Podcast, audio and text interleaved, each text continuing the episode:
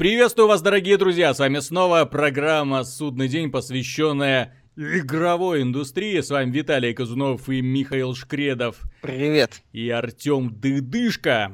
Здравствуйте. Главный редактор виртуальных радостей, который все это время пропадал в World of Warcraft Легион, ни с кем не собирался общаться вообще. Что за человек? Э, поговорим мы сегодня о новых играх. Черт бы их побрал. Я на этой неделе, честно говоря, ну, ни от чего не получал удовольствия, скажу честно. И у меня, кстати, по этому поводу есть один очень интересный вопрос, довольно неожиданный, как мне кажется. Миша, Артем, а вас ли не задолбало ли, что главных героев в играх э, озвучивают обычно мужикастые мужики с таким вот очень низким тембром э, голоса, глубоким таким, прям как будто они только что стопочку вискаря дунули и пачечку сигареты выкурили? Ну, я с учетом того, что это последние игры, которые я прошел в двух главной героиней была девушка. А, повезло тебе. А, это, это рекорд и тьюринг тест, и в целом, а, в Forza Horizon тоже у главного героя молчит, у него одна из основных его помощниц, это девчонка Кейра. Да нет, ты знаешь, я вот такой проблемы не вижу. Mm-hmm. Я не знаю, с чего ты внезапно ее вспомнил, но... Я в Destiny если... поиграл. Destiny под Даже названием... в Deus Ex нормальная озвучка английская. Rise of Iron дополнение для Destiny вышло на этой неделе.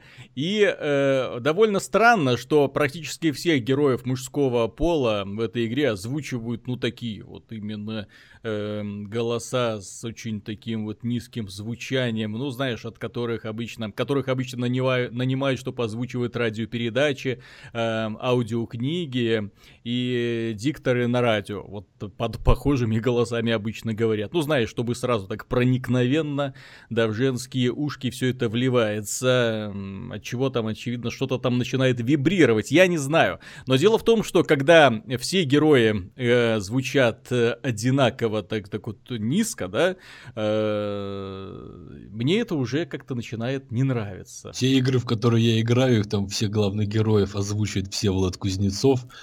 Это и Ведьмак Геральт, и Джим Рейнер, и Убийца Альтаир, и еще 500 ролей, по-моему, если смотреть по кинопоиску в фильмах, вдобавок к игровым. Тебя, тебя просто не конкретно именно подход Я его начал уже ассоциировать с роли, собой а реально. Кузнецов, да? Просто я уже понял, что как бы это мое компьютерное эго, и что просто это я и есть, и уже смирился с этим. Вот, а так, в принципе, наши классики это кто? Ярославцев, который универсальный гном такой, да, который и Swann в StarCraft е, и этот, ну, короче, все такие пивные гномы, это Ярославцев. И Полонский, который наоборот, он такой э, гоблин, да. Прикольный гоблин, да?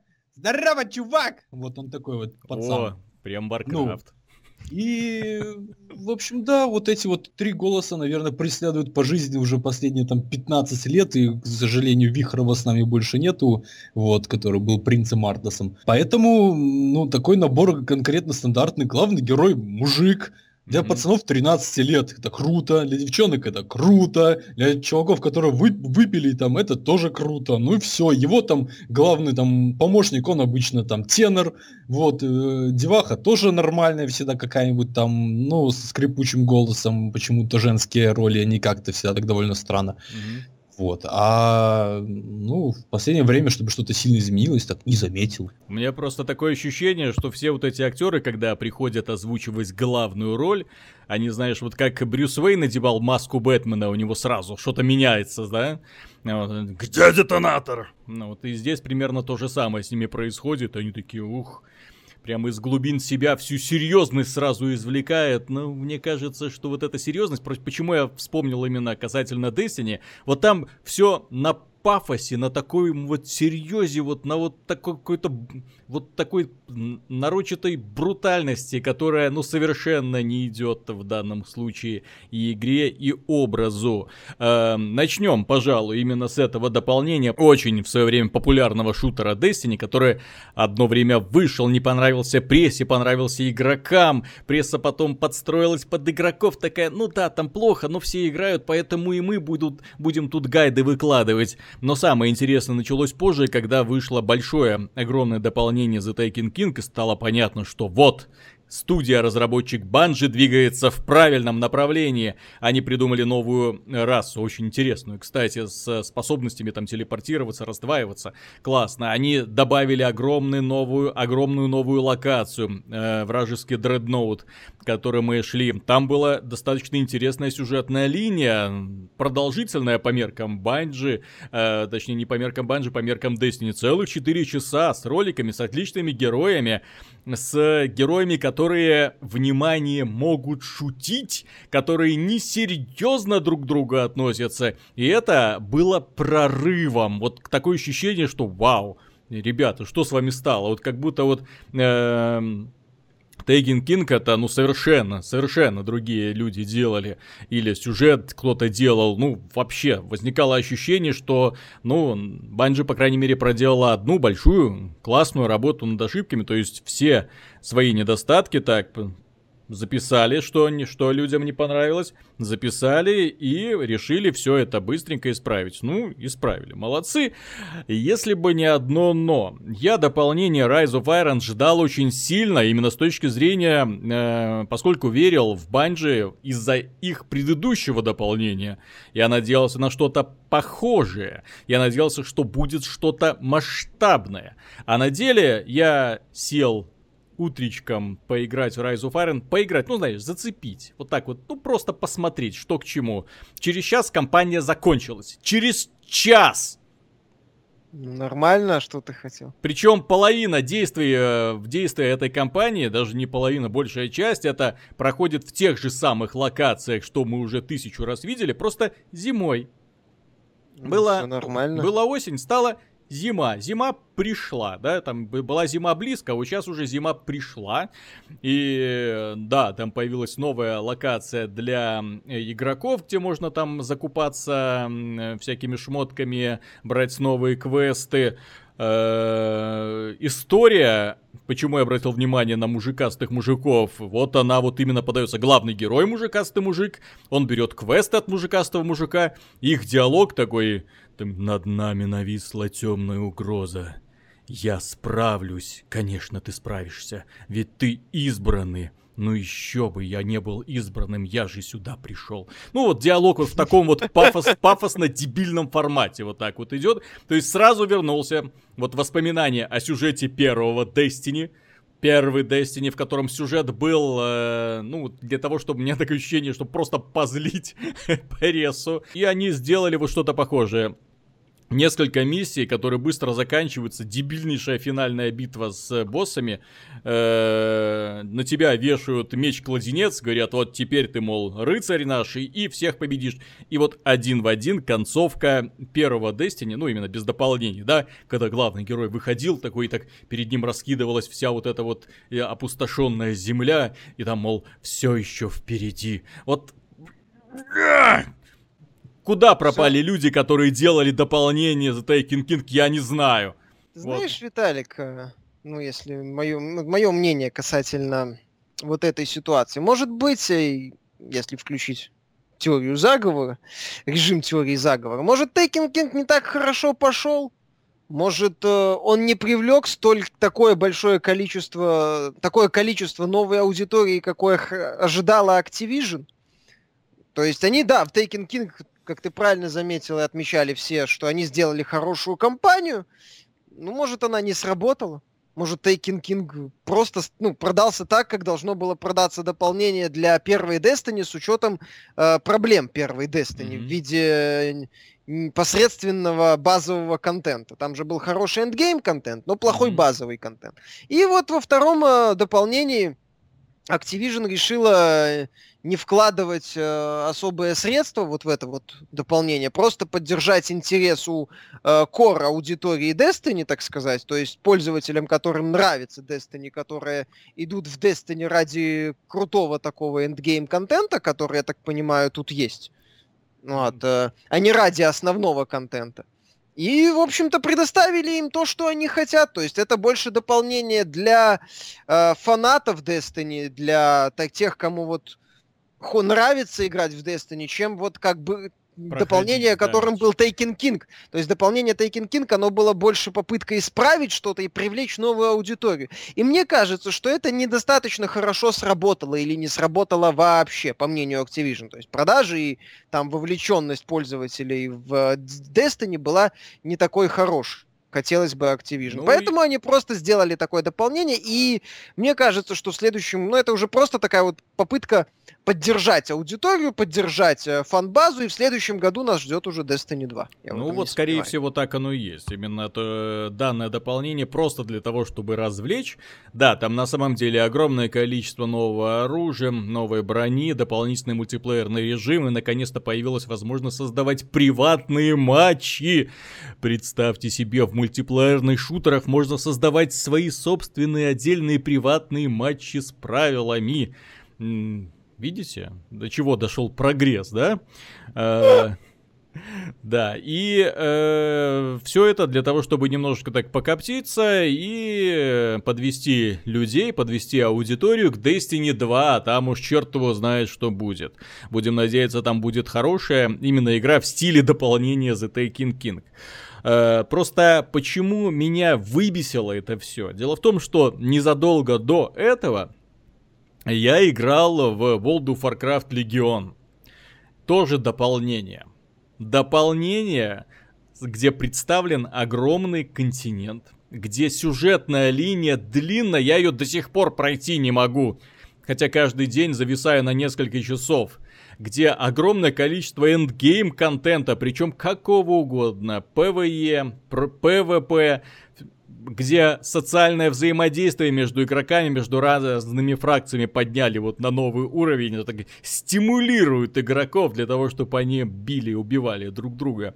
При том, что они вынуждены бегать на одних и тех же локациях из разных фракций. Игроки бегают на одних и тех же локациях Чё и могут это? друг друга убивать. А, чё это? А, а. чё? А чё это? Представляешь, как никогда интересно стало убивать босса, когда ты прибегаешь к нему, и тут э, к этому же боссу прибегает э, пять чуваков из Альянса. Э, ну, я и, понимаю. И они ну. все начинают его убивать. А дело в том, что многие способности имеют, э, э, скажем так, э, ударяют не конкретно одного, да, то есть не только в босса, если ты его выцелил, а э, по территории. Поэтому... А вот там очень сложно э, выживать. Вот когда все друг другу пытаются в кавычках помогать, то ненароком тебя могут и замочить в итоге, да. Ты знаешь, Виталик, ты интересную, интересную мысль меня натолкнул сравнением, э, казалось бы, не совсем корректным, дополнения Rise of Iron и Легион. Uh, ведь смотри, дополнение Rise понятно, что будет Destiny 2. Uh-huh. Причем uh, относительно скоро. Вот. Э, и то есть изначально Destiny такой проект, вот как бы это сказать, такой консольный проект, который вот выходит, у него не сильно продолжительный жизненный цикл, э, ну, по меркам консольных продолжительный, ну, не сильно, вот. И вот есть World of Warcraft. Э, понятно, что дополнение Легион выходит для того, чтобы еще больше привлечь аудиторию, еще поддержать старую, вернуть старых игроков, заставить тех, кто играет сейчас в Легион с удвоенной силой в него играть. Понятно, что не будет World of Warcraft 2, Угу. Понятно, что не будет э, Титана, кстати. Не будет новой какой-то крупной ММО от Blizzard. То есть, с одной стороны, а, мы имеем, получается, поддержку такого проекта, который а, должен отмереть, взлететь, э, сгореть и уйти, и проекта, который должен присутствовать долго и ну и очень долго, очень то есть долго. подольше, очень-очень-очень mm-hmm. долго. И вот тут получается, что в одном случае мы имеем, когда э, ситуацию, когда издатели сказали, ну да и хрен с ним, поддержим кор аудиторию, дальше как попрет, а в другом случае, когда компания-разработчик посмотрела, что после там нескольких двух предыдущих не самых удачных дополнений все как-то не лучшим образом развивается, и выкатила очень такое крутое и мощное дополнение. То есть получается, что проекты, которые делаются вот сгореть и выстрелить и сгореть, ну вот такая и поддержка. Какой проект, такая и поддержка, mm-hmm. так сказать. Вот. Ну вот как-то так. Артем, а ты что думаешь, как поклонник Blizzard большой?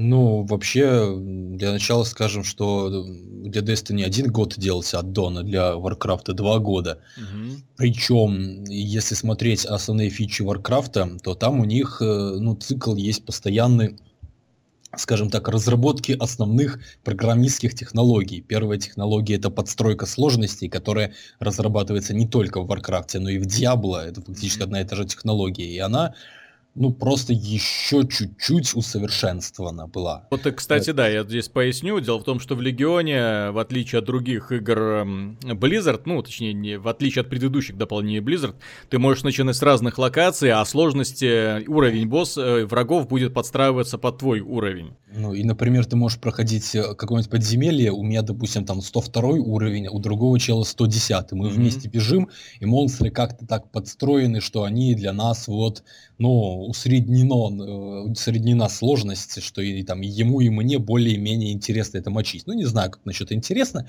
но попытка делается. Просто вторая технология, это тоже хорошо известная, что, ну, ты рассказывал, когда локации постепенно меняются по мере прохождения квестов.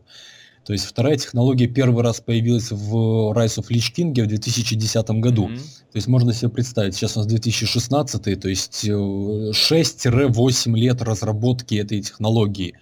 Вот. То есть, понятно, сидя на плечах у таких вот своих наработок, э, ну, Blizzard имеет инструментарий для того, чтобы делать очень мощный, как бы, контент. Вот, у Destiny такой возможности нет. Ну, вот это первое такое вот замечание, которое я хочу сделать.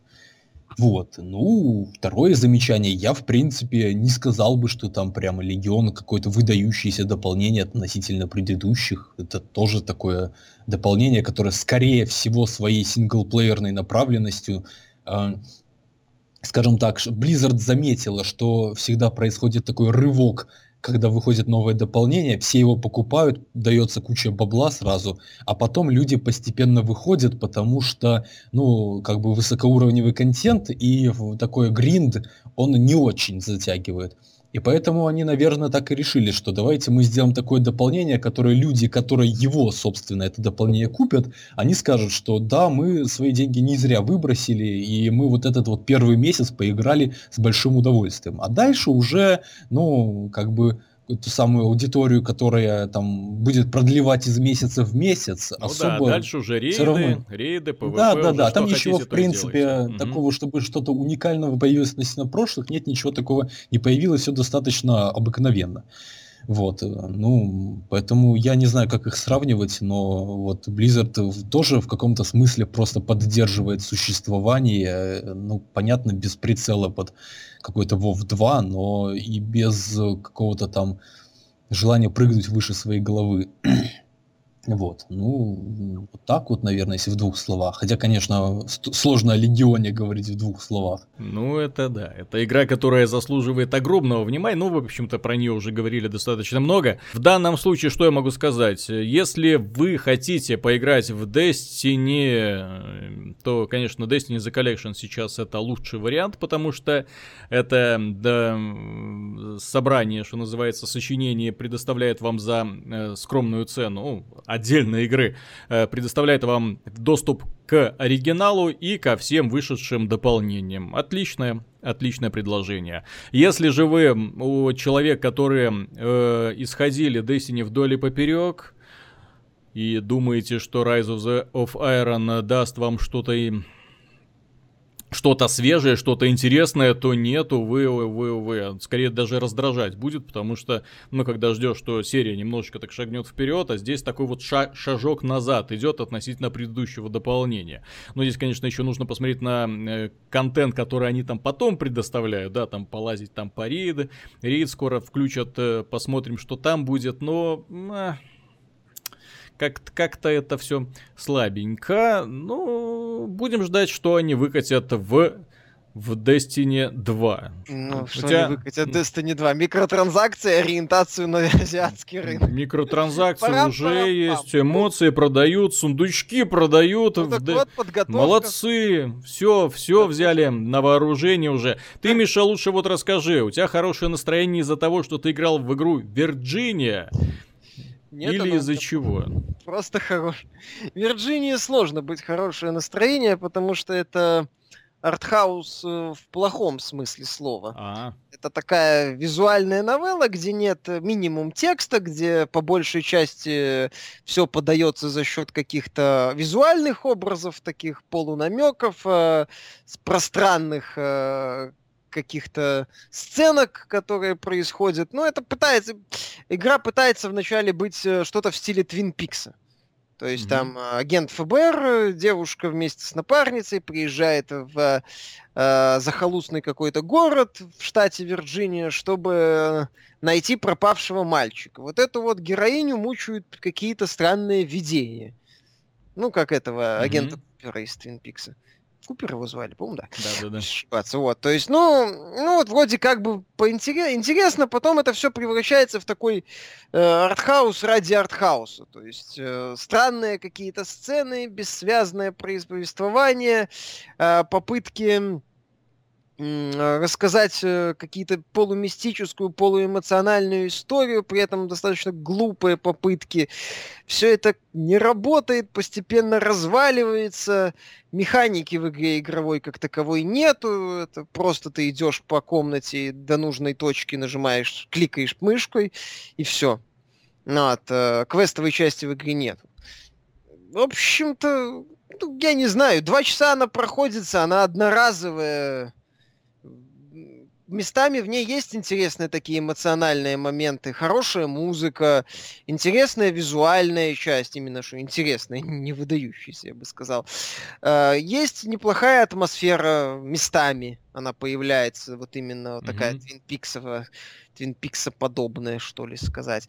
Вот, но цель, цельного, понимаешь, продукт не производит ощущения какого-то такого необычного, именно необычной, но привлекательной игры. Там сами разработчики в своем письме, которое там в игре прилагается, называют свою игру необычной. Ну, она необычна местами в плохом смысле. Угу. Потому что авторы такое ощущение, что напридумывали каких-то мутных составляющих, а собрать это все воедино у них э, не получилось. Ну, печально. Так вот, что кому еще не удалось сделать?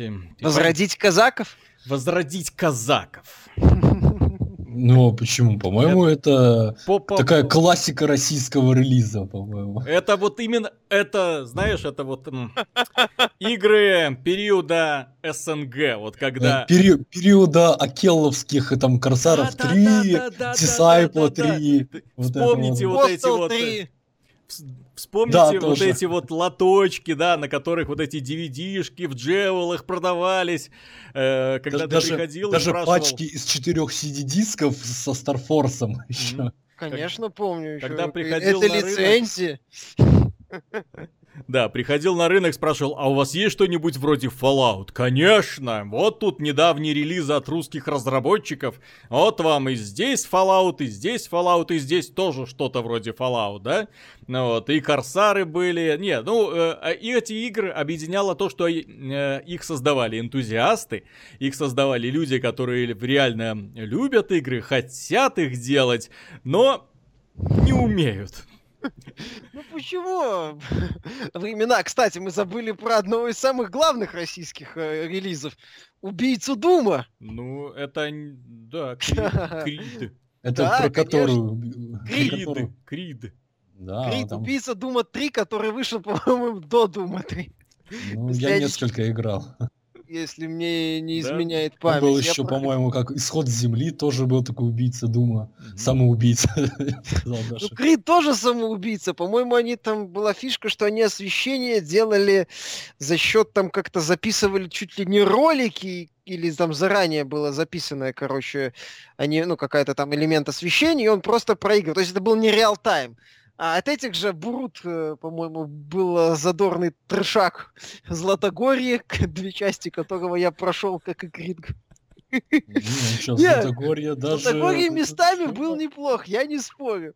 Но просто это тот период, когда натурально был... Когда принцип «свое не пахнет», он работал просто на все деньги. Ну, эти были игры, самое главное, что эти игры были одни из немногих, которые у нас издавались на русском языке. Локализации, потому что часто западные релизы у нас тупо не переводили. Это потом уже 1С подтянулось, поэтому вот хотя бы вот это можно было поиграть на русском языке.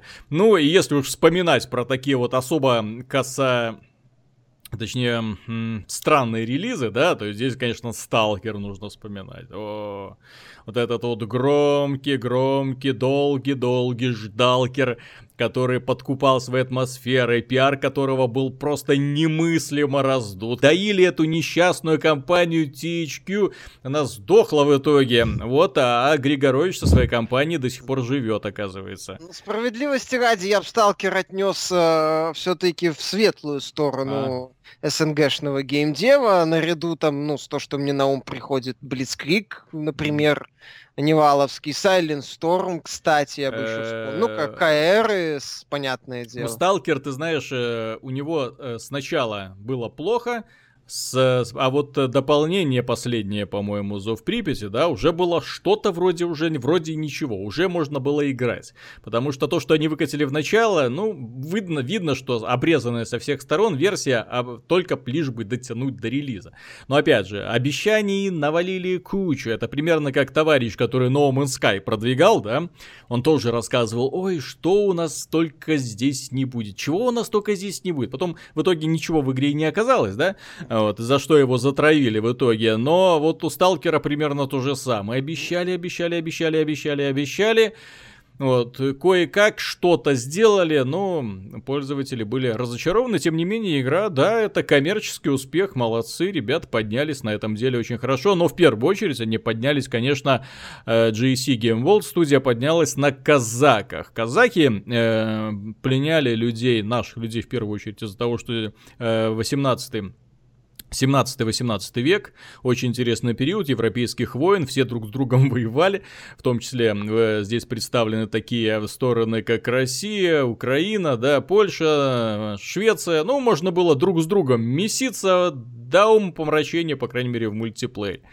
Э, во-вторых, можно было клепать воинов тысячами. Поэтому, да, там такие армады, которые друг на друга сходились. Смотрелось все это, конечно, не по Total War'овски, то есть не зрелищно. Камера, э, ну, то, что показывала камера, это хрень, конечно, когда вот эти пикинеры друг с другом встречались с одной стороны, с другой, начинали друг друга тыкать, все это сливалось, какие-то торчат ручки, ножки, что происходит, все это в одно пятно потом бррр, разбегаются выжившие.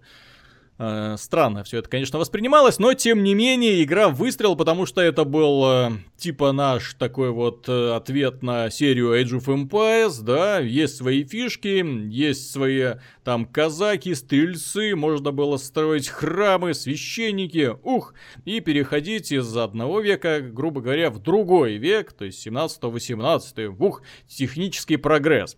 Вот, на тот момент у игры, конечно, было огромное количество проблем, э, которые пытались исправлять дополнениями, там расширять. Потом вышло э, Казаки 2, где э, расш... пытались сделать, ну, что-то более-менее серьезное такое, да. И поэтому, когда анонсировали Казаки 3, я думал, ну, круто, круто. Мода на стратегии возвращается, может быть что-то на самом деле интересное, воспользуется опытом всех предыдущих игр, как своих, так и чужих. Может быть, что-то намотали на ус, и в итоге мы получим на самом деле интересную игру. А они взяли и сделали ремейк первых казаках, вот самых-самых первых, вот этих вот самых-самых примитивных, самых-самых, в которых толком-то ничего и не было. Мало того, что они его сделали, они его еще сделали через пень-колоду. Это такого количества изумительных багов, вот именно вот со времен вот этих вот развалов э, э, лотков, э, э, я давно не видел. Запускаешь игру, потом Заходишь на какой-нибудь новостной сайт и узнаешь, что здесь, оказывается, юнитов можно не просто делать в зданиях, а можно делать копипасты. Ну, Ctrl-C, Ctrl-V. Нормально. Че тянуть-то с постройками, я не понимаю. Действительно, зачем? Автоматизация. Сложности такие, да? Ну, потом это, конечно, быстренько. Кстати, это первая игра, которая, когда я попросил ключ у разработчиков, они мне прямо вместе с ключом прислали коды и рассказали, что можно Ctrl-C, Ctrl-V и многое другое похожее. Мне просто такого не, такой поблажки не делали, мне просто годы прислали. Я, я честно, вот э, подводишь э, к эту самую курсор к краю экрана, меняется цветовая гамма. Я не понял. Э, начинаешь посылать э, юнитов по шахтам, над шахтами не обозначается пустые они, заполненные они, где-то нужно смотреть. Интерфейс меняется вместе с изменением разрешения экрана. Солдаты, которые вмораживаются в текстуры и потом отказываются слушаться приказов. Пушки-самоходки, которые сами катаются, сами стреляют. Ну уже вот за это время уж можно было прикрутить им анимированных человечков, которые изображают что-то типа типа заправления ядер в них. Вот, э, ну и потрясающая анимация сражений, конечно, сохранилась. Я понимаю, почему они э, из финальной версии убрали возможность крутить камеру, потому что если бы можно было ее крутить, если можно было ставить какие-нибудь интересные ракурсы, было бы... И вот нырять в гущу так называемого боя, можно было бы оттуда выхватывать очень странные картины. Ну, они, в общем-то, и так странные, а так ты на них смотришь издалека, вроде ничего. Ну вот, но хотя меня, честно говоря, после Total War неплохо так корежит, когда там, знаешь, ныряешь в гущу схватки, вот этот бой, когда каждый солдат друг с другом дерется, там головы с плеч, кровища хлещет. Ну, бой, ты чувствуешь, что это бой. Вот, а здесь я да, даже не знаю, вот эпитет, который она... Такой баг на баг. Сбежались, разбежали. Кто кого потыкал, я так и не понимаю ну, даже попытка там... выехать на ностальгии, причем очевидная и грубая достаточно. Но а, объясни мне, вот делали вроде люди, ну, умные, взрослые вот уже взрослые, да, то есть Но. Ну. уже люди, которые уже взрослые, которые уже, я так понимаю, успели немножко попутешествовать, да, вот как можно было делать игру, где фактически есть одна карта, ну, рандомная карта, да, то есть, од... но одна текстура земли, одни и те же деревца, одни и те же камушки, да? Ну, так... При том, что место действия у тебя от Англии до Италии простирается. Ну, совершенно разные природные Виталик, зоны. Виталик, ё-моё, ну что ты как это самое, как маленький. Взрослые люди, они понимают, как можно срубить денег несложно. Вот и все. Кстати, по-моему, уже был не так давно, эм, как его, Князь 3, да, тоже по похожей схеме сделался. То есть ну, такой не очень знаменитый князь первый, но третий превзошел вот вообще. Я, я кстати, кстати, я это запускал, господи. Ну вот, ну вот примерно так. То есть зачем это вышло? Вот кому-то нравился первый и второй, а плохое уже забылось, хорошее помнилось. И в принципе, ну, поскольку все сейчас двигалось последние 10 лет в сторону комфортности, то уже то, что раньше было глючное, не глючное, уже не сильно помнится. Вот. Но сделали что-то типа с таким таким именем знаменитым. Все, конечно, думали, ну, наверное, там используют современные технологии, там посмотрят на вот то же самое, что раньше, но только теперь уже без глюков, на хорошем движке. Ну, конечно, сделали, сделали там за, за полгода. Сколько ну, делали эти казаки? Казаки, по-моему, тоже их вот только анонсировали сразу, опачки, релиз. Ну, анонсировать их, делать их могли до анонса. Ну, они, я же говорю, они просто, это, это банальная попытка заработать легких денег на ностальгии. Все. По-моему, Блицкриг, кстати, вот который новый, он третий или какой он идет, ну, там, по крайней мере, постоянно какие-то стримы, бета-тесты, есть некоторое ощущение, что люди работают, по крайней там мере... формат игры меняют. Так а, а почему здесь было не анонсировать запуск э, раннего потому, доступа? Потому почему что не, надо не объявить было это ранним доступом? денег, все. Вот, Ц... да. Виталик, ты вот сейчас, как я не знаю, как, как еще в свое время, кажется, бэткомедиан, Евгений Бэткомедиан Баженов удивлялся, как можно делать такие российские фильмы, которые он обозревает. Ну так это, ну как, ну так вот, потому что это задача, ну, в случае Под с российскими да? фильмами, они зарабатывают деньги уже на этапе производства, в случае с казаками они э, зарабатывают деньги на этапе э, базовой продажи. Ну, пер первых дней все. Окей, окей, ладно. Объясните мне, как можно, вот просто вот логика вот где-нибудь ночевала в мультиплеерной игре, ну, именно казаки всегда любили за мультиплеер. По сетке люди собирались, да, в клубах собирались, играли в казаков. Это был, на самом деле, популярный продукт для своего времени. Как можно было... Ну ладно, я даже не касаюсь сетевого кода, который просто ужасен. Почему 7 человек максимум? Вот почему в 7?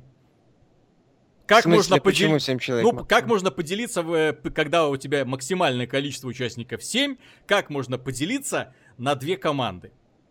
На три а, команды. Не, ну если там же может не обязательно 7, может быть 6. Можно, Например. да, но максимальное число 7. То есть ты можешь убрать седьмого, да? Но максимальность почему не 8, да? Почему не Ну. 6? Почему 7? Хорошее число. Нормально. Действительно. Почему в этой мультиплеерной игре, ну, как они это сделали, да, там э, нет мультиплеерных карт, они сами рандомно генерятся, да, то есть, соответственно, здесь ты нормально. уже на старте можешь оказаться в непростой ситуации относительно соперников, да. Ну, по касать... Нет, ну, баланс там всегда не ночевал, конечно, в казаках, там, кто наплодит побольше, побыстрее, кому повезет соседям, конечно, имеет огромное значение, но тем не менее, то есть, это, это, ну, Бля, Ну, как можно было назвать, кстати, интернет, вот это э, сетевой режим, интернет-оболочка?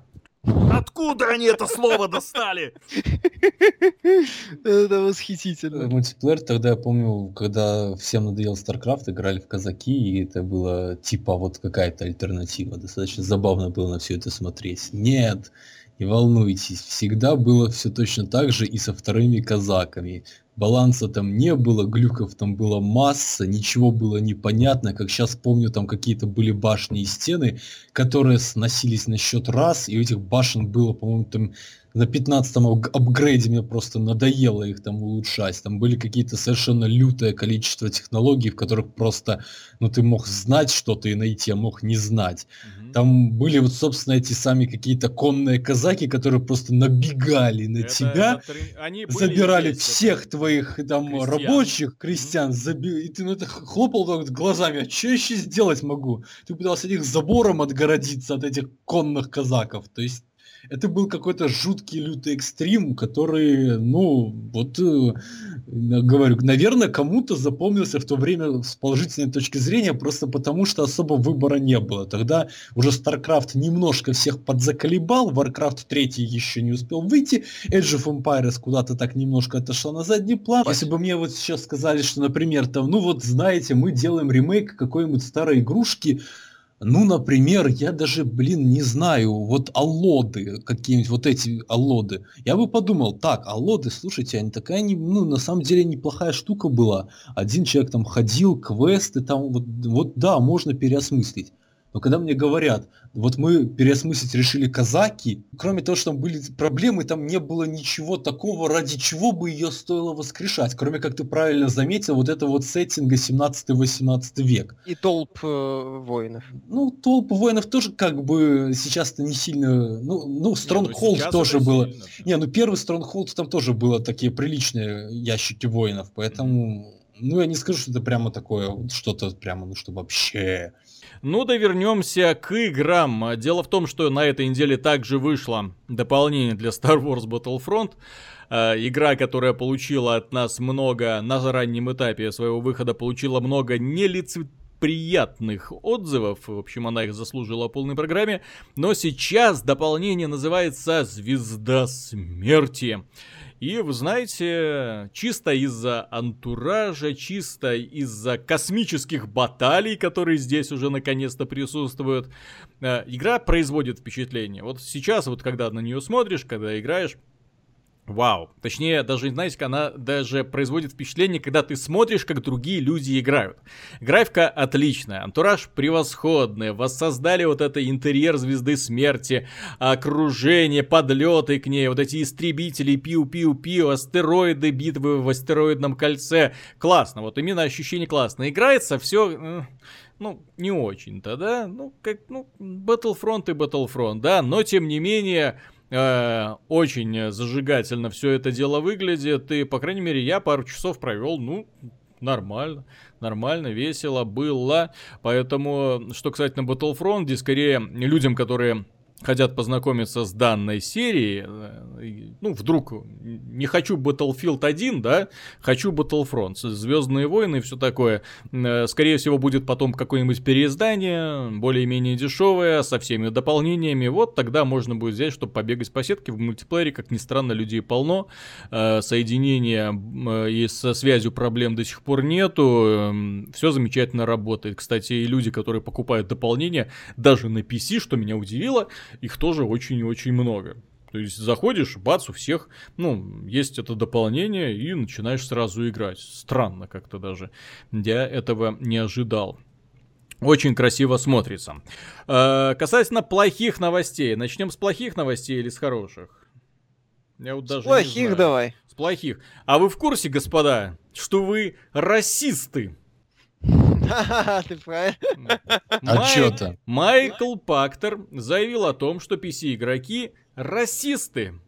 Ну, в том плане, что... ведут себя как расисты. Да, ведут себя как расисты. То есть у них есть PC, и им больше ничего другого не надо. А вот когда у человека есть Xbox, он подумает, а может быть мне стать владельцем и PlayStation 4? А когда у владельца, у человека есть PlayStation 4, он думает, хм, а может быть я куплю себе Xbox? А вот пользователи PC, вот гады такие, вот у них есть PC и все, и не хотят они на эти консоли переходить. Вот кто бы мог подумать, а?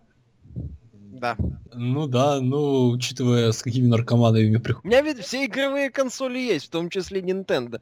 так что я не совсем... У меня Тетрис есть, наверное, дома, если поискать где-то.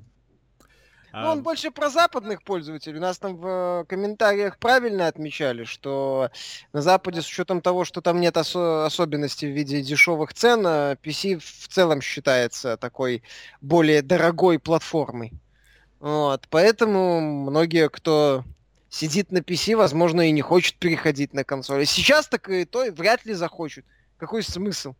Э, дело в том, что... Если еще, подожди, я закончу, mm-hmm. если еще в шест... предыдущем поколении консолей PS3, Xbox 360, когда PC, мягко говоря, плохо себя чувствовал, э, это было актуально, то сейчас, когда, собственно, сами консоли идут к концепции PC, когда PC в плане предложения, понятно, недешево, э, ну, не дешевой комплектации, но все же предлагает очень много и э, на несколько лет вперед, то есть ты можешь потратиться, поставить хорошее железо и забыть про проблемы на многие, на, ну, не на многие, на несколько лет как минимум.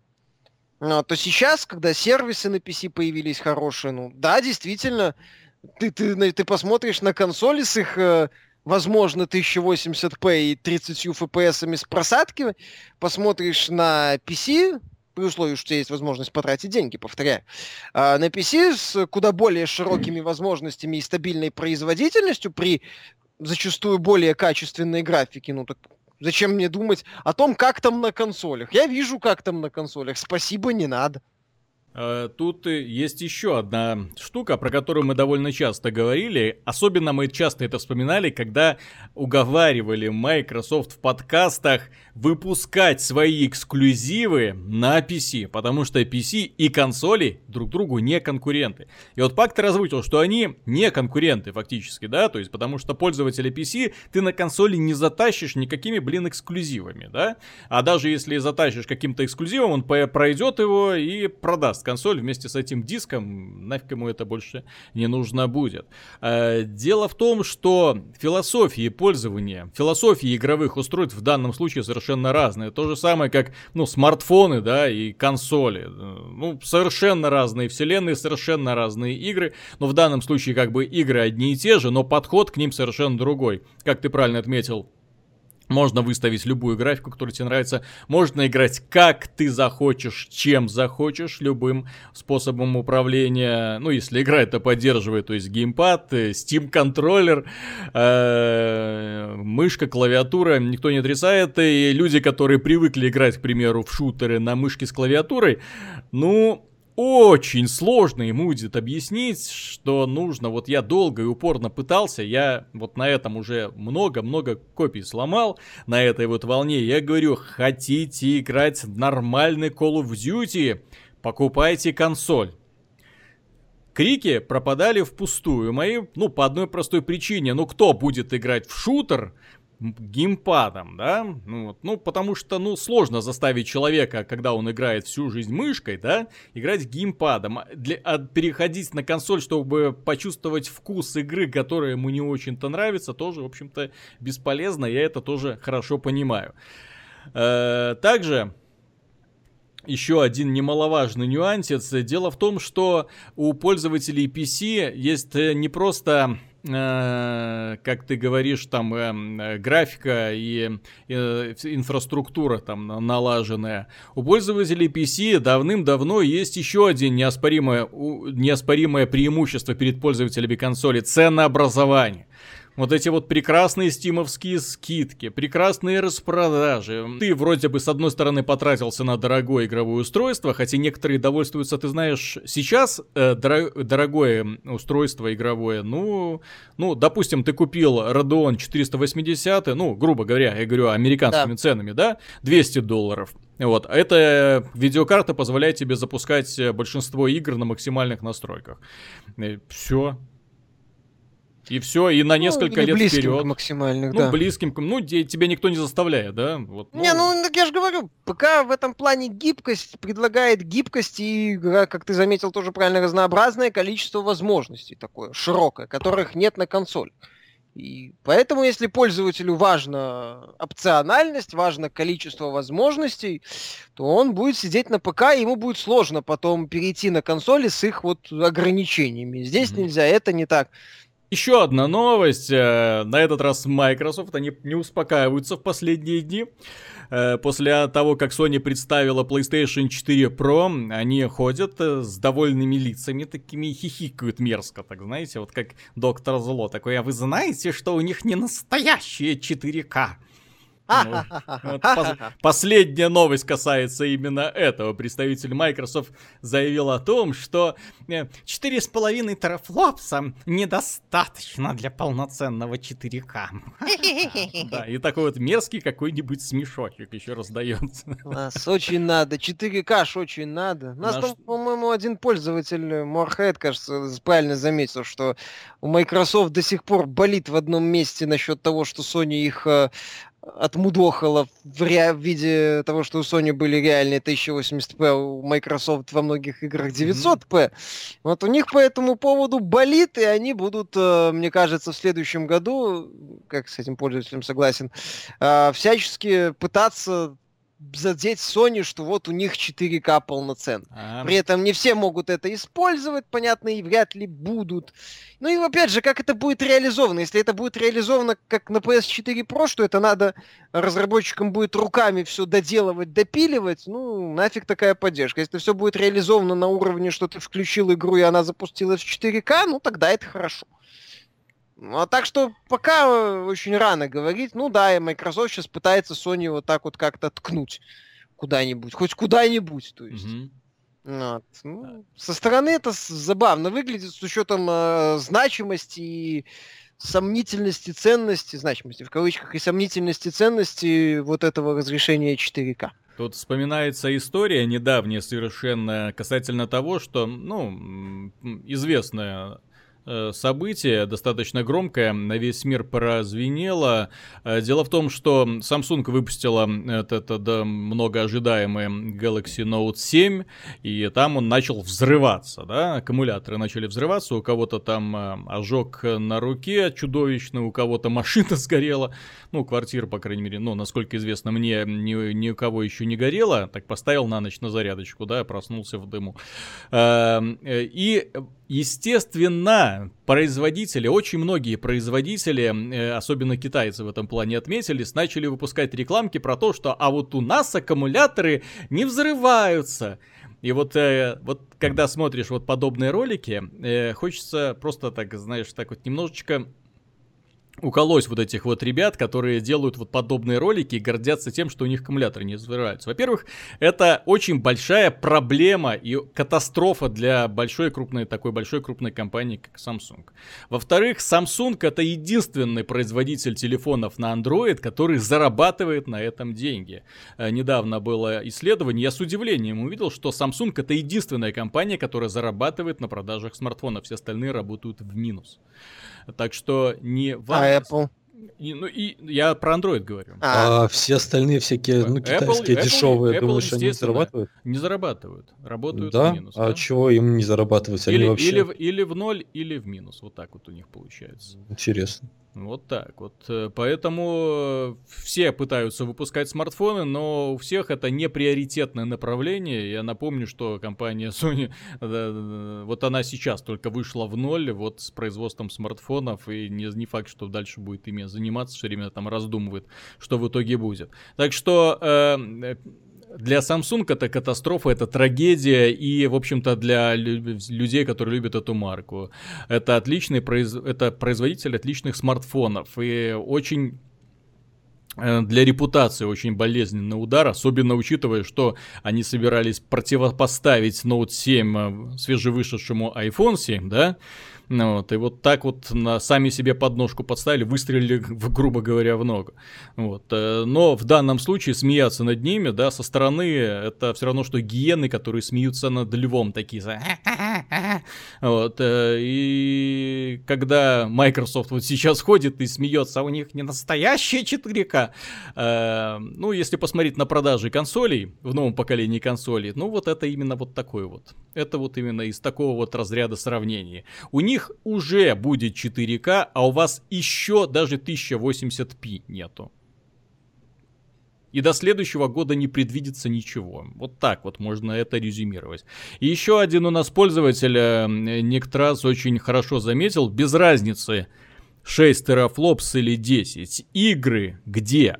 Сейчас уже становится не так-то легко отбивать э, вложенные деньги в проекты компаниям, понятно, что компании зажрались, ну, э, глуп, глуп, глупо отрицать то, что игры тоже не дешевеют, разработка их не дешевеет. И в целом это все не так-то просто. Не у всех, далеко не у всех получается делать Ведьмака 3 за 46 миллионов долларов. Или сколько там у него, да, 46, по-моему, производственный бюджет. То есть, ну, нужна соответствующая инсталл-база вот этих производительных устройств. Нужна, то есть, ну, ее должно, она, эти производительные устройства должны хорошо продаваться. А, производительную, опять же, покупать, обладатели этих производительных устройств должны покупать эти игры активные. Должны быть еще и хор, ну, хорошие игры, это понятное дело, но все равно надо как-то... Это должен быть популярный жанр, не знаю, это должна быть выдающаяся игра, что не все могут сделать.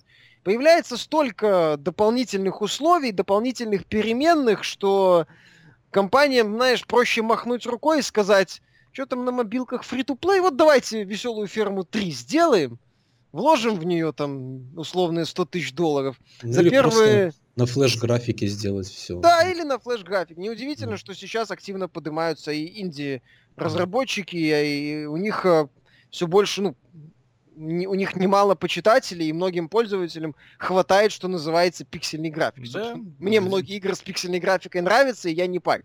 А топовых каких-то блокбастеров сейчас, э, в том числе рассчитанных на одиночное прохождение, становится все меньше и меньше и меньше. Этими темы, кстати, тоже касались. И сейчас э, на первое место выходят игры, скажем так, с песочным геймплеем, такие игровые площадки больше. Вот, э, которые Но главное там, эту площадку еще так да. сделать, чтобы в ней было интересно возиться. Ну, это тоже, да. То есть, ну, все, то есть технологии могут развиваться в какие угодно небеса, но этого недостаточно для того, чтобы все разработчики внезапно увидели, ух ты, это ж можно сделать, не знаю, там, как вот ре- реалистичную разрушаемость целого мегаполиса в GTA 5. Вот все, что в GTA 5 можно было все уничтожить. И каждый персонаж жил, каждый статист жил своей жизнью, чтобы все это вертелось и работало. Давайте срочно сделаем. Mm-hmm. Сколько это будет стоить? Ну, миллиарда три, да? И сколько нам продать нужно копий? Миллиардов восемь.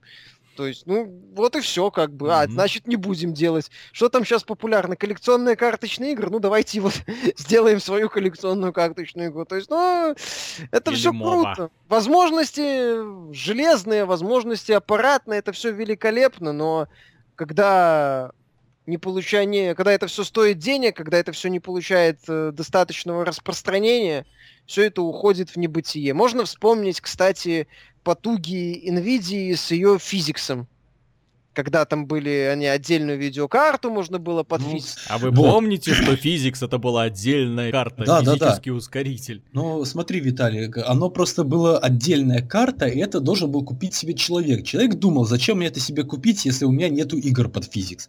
Но для разработчика это было хорошо, потому что разработчик смотрел, опачки, мне ничего делать не надо. Мне дают готовый набор инструментов, которые да, я могу а уже строить свою игру. Теперь, да?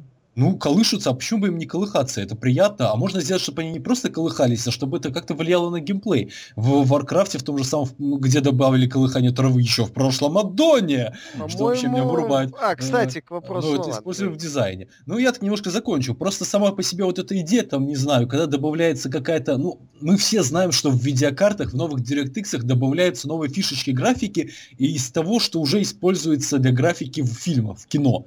Но само по себе добавление этих технологий в новый DirectX, да, или там на аппаратном уровне в новую видеокарту, облегчает разработчику жизнь и, соответственно, упрощает, удешевляет разработку игры и становится, ну, человеку, ну, как бы разработчику проще сделать что-то экспериментальное, что-то интересное, не выкладывая лишнее бабло там на графу или там на китайцев-оптимизаторов.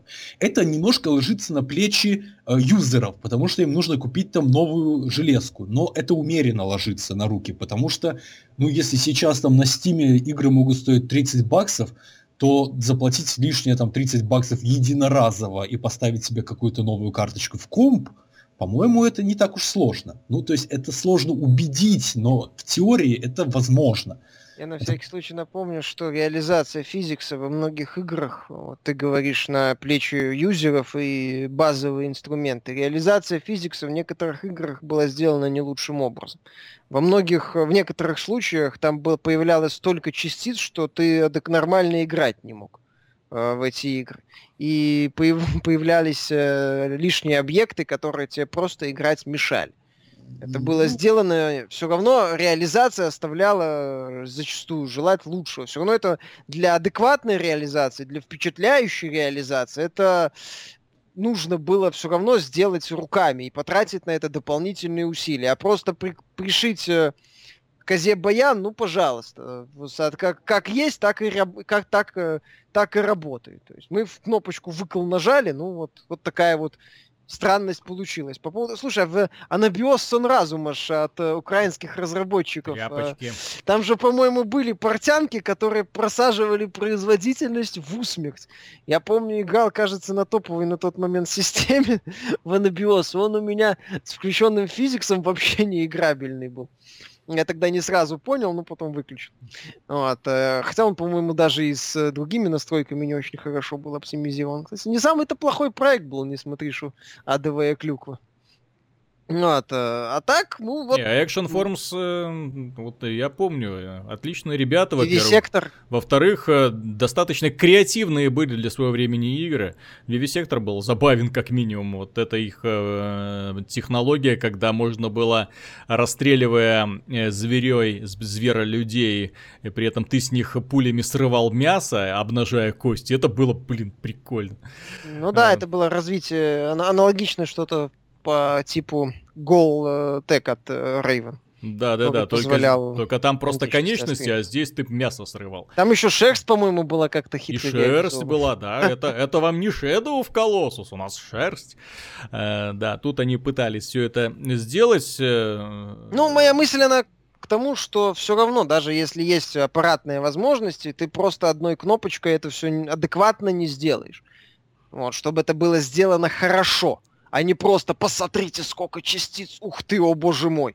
Ну, По-моему, знаешь, это в Borderlands втором было. Э, по-моему, с какими-то технологиями типа там Emotion хорошо даже получилось не сразу у той же беседы. Или то же самый Хавок, как его использовала э, Valve в Half-Life и как его использовала беседа в Oblivion. То есть понятно, ну, что да. если руки растут, ну там по принципу наймем студентиков, чтобы они это дело добавили, вот, ну это не работает, согласен, конечно. Э, ну и Последняя новость, которую мы обсудим, она касается опять же вот этой фишки с 4К. Дело в том, что создатели Final Fantasy 15 пообещали уже то, что их игра будет на старте поддерживать PlayStation 4 Neo и будут какие-то осуществлены доработки. Uh, обещают они оптимизировать версию в том числе для PlayStation 4, но люди не слабо так напряглись. Товарищ по именем Логан SF2 уже написал. Так, ради Versus 13 мы брали PlayStation 3. Ради Final Fantasy 15 мы брали PlayStation 4. Придется брать и Pro с новым телевизором. Чего уж там. А вообще это капец, товарищи. Ну начали, что останавливать. Консольные принцы, они двигают индустрию, все нормально. Вот Final Fantasy 15 это такая как это сказать, как морковка перед осликом, mm-hmm. благо, благодаря которым эти, этим вот таким вот трудолюбивым осликом индустрия двигается. А что мне нравится? Нормально. Если Final Fantasy стоит того, чтобы брать новую железку, ну так молодцы. По трейлерам, она так этого стоит, так Нет, так новая железка и новый телевизор требует. Это уже не просто так. Это, кстати, один из немногих моментов, когда, покупая консоль, тебе приходится и телевизор менять, чтобы увидеть то, что э, консоль тебе может предоставить. А, HDR. HDR, да, еще что-то. И 4К. 4, 4, ну, 4К и HDR, естественно, потому что HDR на телевизорах не, не, не 4К не делают. Так что, если хочешь посмотреть на HDR, то ты купишь 4К. Ты купишь 4К. Ты купишь в этом году, да. Если хочешь поиграть, увидеть, что такое HDR-телевизор, то придется. Ну, вообще забавно, да. То есть, э, в интересное время живем, товарищи. Э, новое поколение консолей наступило раньше, чем мы думали. Вот уже через пару месяцев оно и наступит. Будем надеяться, что все это пройдет безболезненно для текущего поколения, что дальше на старых добрых PlayStation 4 и Xbox One будут выходить игры э, не худшего качества, да, ну а 4К новые консоли, которые будут отображать картинки в картинку в 4К, могут удивить, смогут удивить не только 4К, но и какими-нибудь новыми графическими улучшениями. Потому что мы, пользователи PC, требуем лучшей графики. И лучшей оптимизации, пожалуйста. С лучшей оптимизацией не факт, а графика может и будет. Вот, и поменьше таких эксклюзивов, конечно, как казаки. Хочется... Кто там есть казаки? Эксклюзивчик зато Виталик, вот это, понимаешь, это ностальгия. Это вот Вспомни старые времена с багами, с проблемами, со странностями, с, с садовыми моментами в локализации, несмотря на то, что игра от российских разработчиков.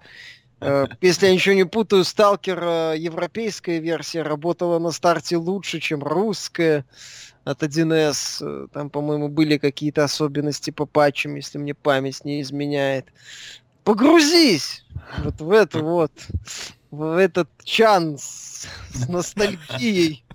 Окунись, искупайся в ней. Я просто сейчас вот пытаюсь вспомнить, чтоб мне такое вот именно поностальгировать. Кстати, русские игры того времени, ну вот у меня реальная ностальгия вот только по э, двум, кстати, вот э, таким вот серьезным играм. Это одна из них называется «Генералы».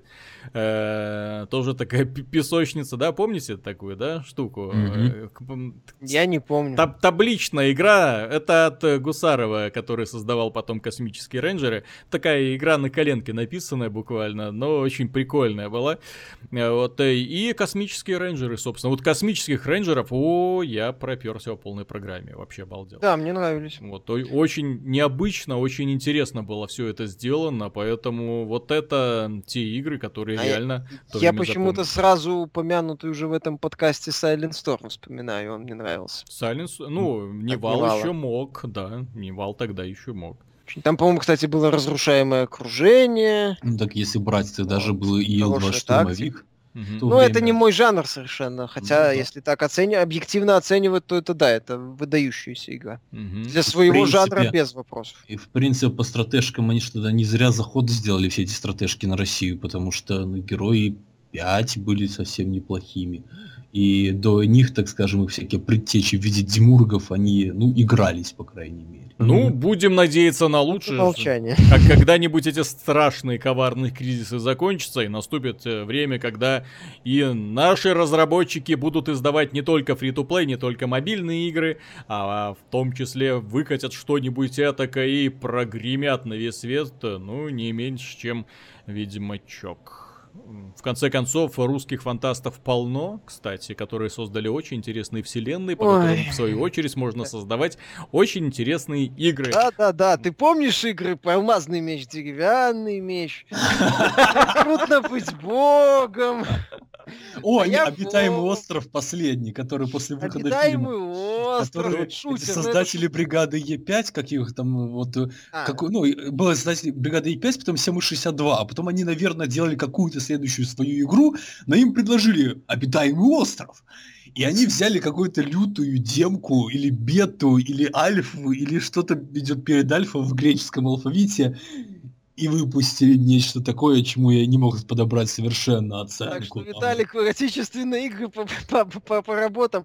По А, ночной дозор это. был от э, Невала, там собранный на коленке, по-моему. Я, ну, вообще- просто еще я, такие игры, кстати, во всю эту хрень играл, блин. Но тут Я про- не время для драконов играл, это еще такая ничего было на общем фоне. Ну, Я, а чё вы смеетесь по сравнению с алмазным мечом? Не, на фоне алмазного меч, деревянный меч и трудно быть богом, где были настолько феерические баги, что я их все уже и не Вот, припомню. вот Это так вот вы разом перечислили все просранные возможности, да? То есть, Ну, когда можно было выступить А, хорошо, Абильтион, де- э, делали... который сценарий писал, это как его, эм, эм, Зорич, да, Бельтион Зорич, и там такой просто кромешный движок, я не знаю какого года. Это было вообще, то есть там количество гениальных идей зашкаливало просто на каждый там сантиметр игрового процесса. Проблема в том, что был движок настолько упоротый, что это была реализация отстойная. То есть, например, в начале у тебя типа хор каких-то там суперинквизиторов ну, поет какую-то песню, но у них одинаковые лица и одинаковые модельки, они деревянные, у них нет эмоций, их показывают крупным планом. И все, это какой-то такой вот был просто, ну, не знаю, вот э, Урфин Джус, если кто-то понимает, о чем я. Естественно. Да, потом там был какой-то зрак или, или, или что-то другое, на другую букву истины, короче. Вот этот полный зрак, вот, он, э, когда перерубался в режим инфразрения, такая вспышка появлялась на экране.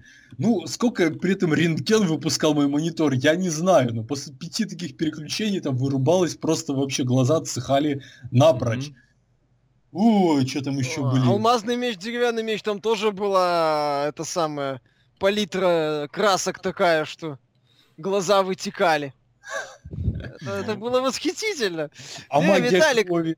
Ну, что? Отечественный Ведьмак. э, Отечественный Ведьмак уже сто раз, столько раз его делали. Он Что? пришел, его не узнали. Я только хотел пожелать хорошее что-нибудь русскому геймдеву. Сейчас тут... А может быть и хорошо, что все это так сдохло. Вот, может быть, э, вот то же самое, кс- кстати, хочется по- пожелать э, товарищам, которые делают эти непутевые русские комедии, кстати. Вот трейлер на медне был, как это, взломать блогеров, я тебе, Виталик, скину. И, и, и объединяет всю эту тему замечательный российский релиз, старенький, правда, был он такой на игре. В чем мне нравилось? Мне вообще нравилось самое начало. Группа подростков, таких вот русских, получает диски от, с российской игрой. Им говорят, что это российская игра. У них сразу кислые морды на лицах. Они приходят и показывают Я, чела, кстати, да, который помню. ставит себе на комп. Он ставит этот диск на комп, и что происходит в первое время? У него сгорает комп нахер, у него вылетает дисковой провод, а у него самого случается то ли эпилептический припадок, то есть Мгм. мутнеет в глазах, болит голова, ему реально плохеет. Вот это вся правда просто, это Казаки 3. Да ладно, на игре нормальный трешак был, как подростки получили спецспособности, благодаря видеоигре. На- Накал реализма в этой сцене просто запредельный. Нет, так, а, кстати, на игре не самый плохой представитель, задорный трэш. Он даже, Такой смотри, нормальный японский сюжет, что вы. Там есть еще не менее сильные вещи, но они относятся не к игровой теме. Там, но, в принципе, фильм такой местами очень сильно задел. не, он местами это, это- не, ну это местами это настолько плохо, что даже хорошо, я бы сказал. Вот, но на фоне некоторых других работ отечественных творцов это да. Это караул. Поэтому, если Виталик э, по оптимистичному, то, ну, есть имен, наверное, пять, которые хочется, чтобы с ними было все хорошо из-за старых, вот, да. Но, к сожалению, поставляется все в комплекте. К этим пяти хорошим 50 всех остальных. Ну, сейчас вроде российские студии пытаются на инди-сцену выходить. э, Я, к сожалению, имен не знаю. Но в целом так периодически мелькают какие-то новости, в том числе на российских некоторых популярных ресурсах. Там небольшие команды пытаются делать э, свои мелкие проекты. И если уж завершать на позитивной ноте, то, наверное, я хочу пожелать вот этим вот э, командам маленьким, новым каким-то авторам, которые пытаются осваивать инди-сцену, выстрелить предложить свой какой-нибудь условный, ну, давай уже зайдем с козырей, например, Undertale или Stardew Valley. Или, ну, не знаю, что-нибудь хорошее в старом, в старомодном стиле, какой-нибудь такой двухмерный боевичок в стиле Streets of Rage, например, сделать. То есть, ну, вот что-то такое без э, не без попыток на гениальность, без попыток кого-то убить, потому что многих перспективных российских авторов в свое время желание убить Doom, сделать свой ответ Fallout и прочее лабуда погубило погубила глупая гигантомания. Поэтому им, наверное, хочется пожелать вот делать то, что им нравится, не пытаться прыгать выше головы, но делать небольшие проекты и делать их хорошо. И тогда вот этот проект, он окажется действительно великолепным, и о них узнают, и они смогут развиваться дальше. Да, к счастью, современная игровая индустрия полнится историями о том, как маленькие студии, даже единичный, один человек, там, два человека, э, да тот же Брейд, будем надеяться на лучшее. С вами был Виталий Казунов и Михаил Шкредов. Пока. И Артем Дыдышко. До свидания. На следующей неделе мы не увидимся, потому что я буду присутствовать на Игромире в Москве. Обстоятельно поговорим мы об этом событии после, то есть уже через две недели. Так что до скорых встреч, дорогие друзья.